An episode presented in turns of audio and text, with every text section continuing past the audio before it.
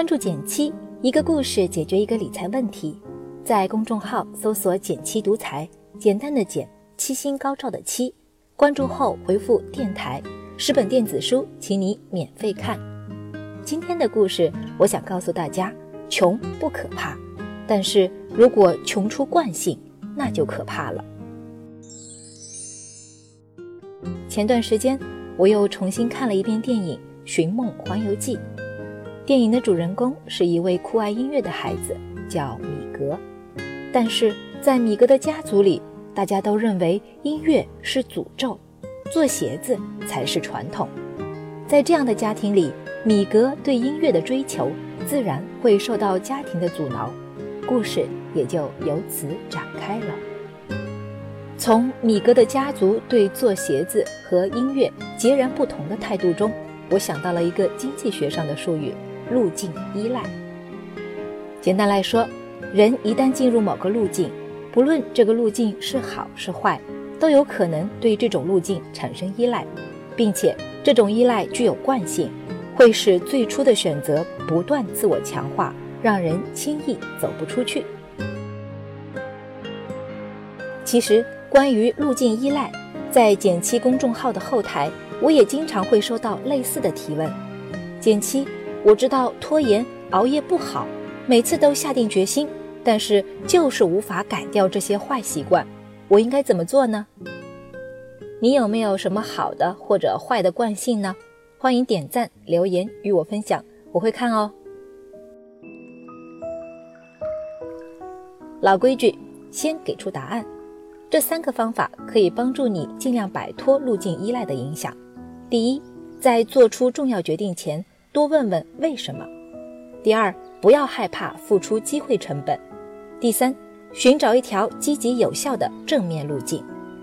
具体要怎么做呢？不着急，我会慢慢说。先来看看普通人理财中哪些行为已经形成了路径依赖。有个小朋友和我吐槽过。他曾经的理财方法就是每个月都存一些钱，存下来的钱只做一件事儿，存银行定期，除此之外就没有别的方法了。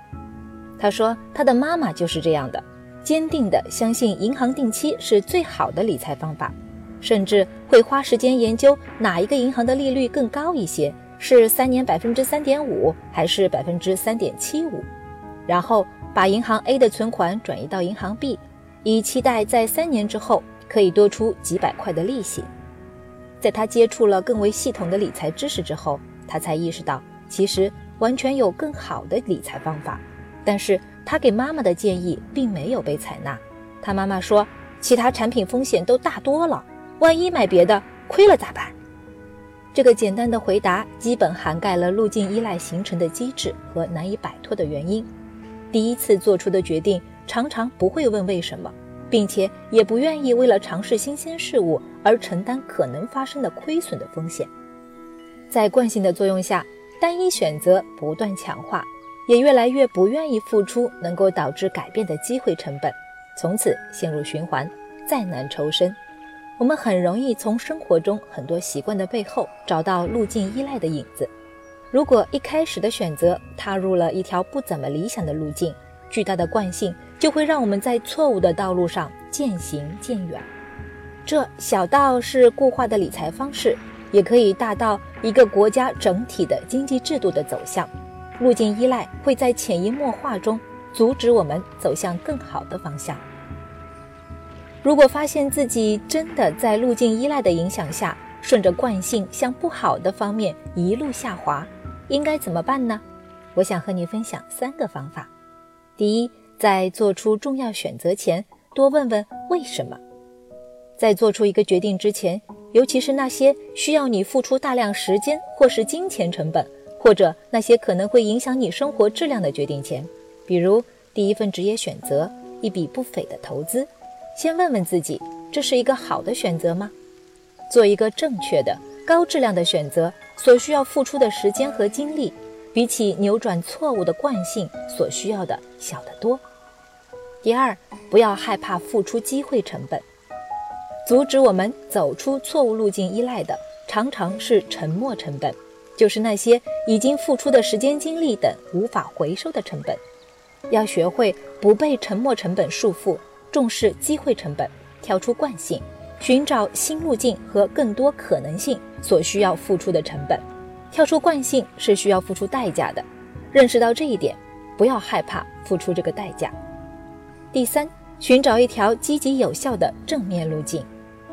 路径效应绝非一无是处，相反，一旦找到合适的路径，在惯性的作用下，可以迅速达到利益和效率的最大化。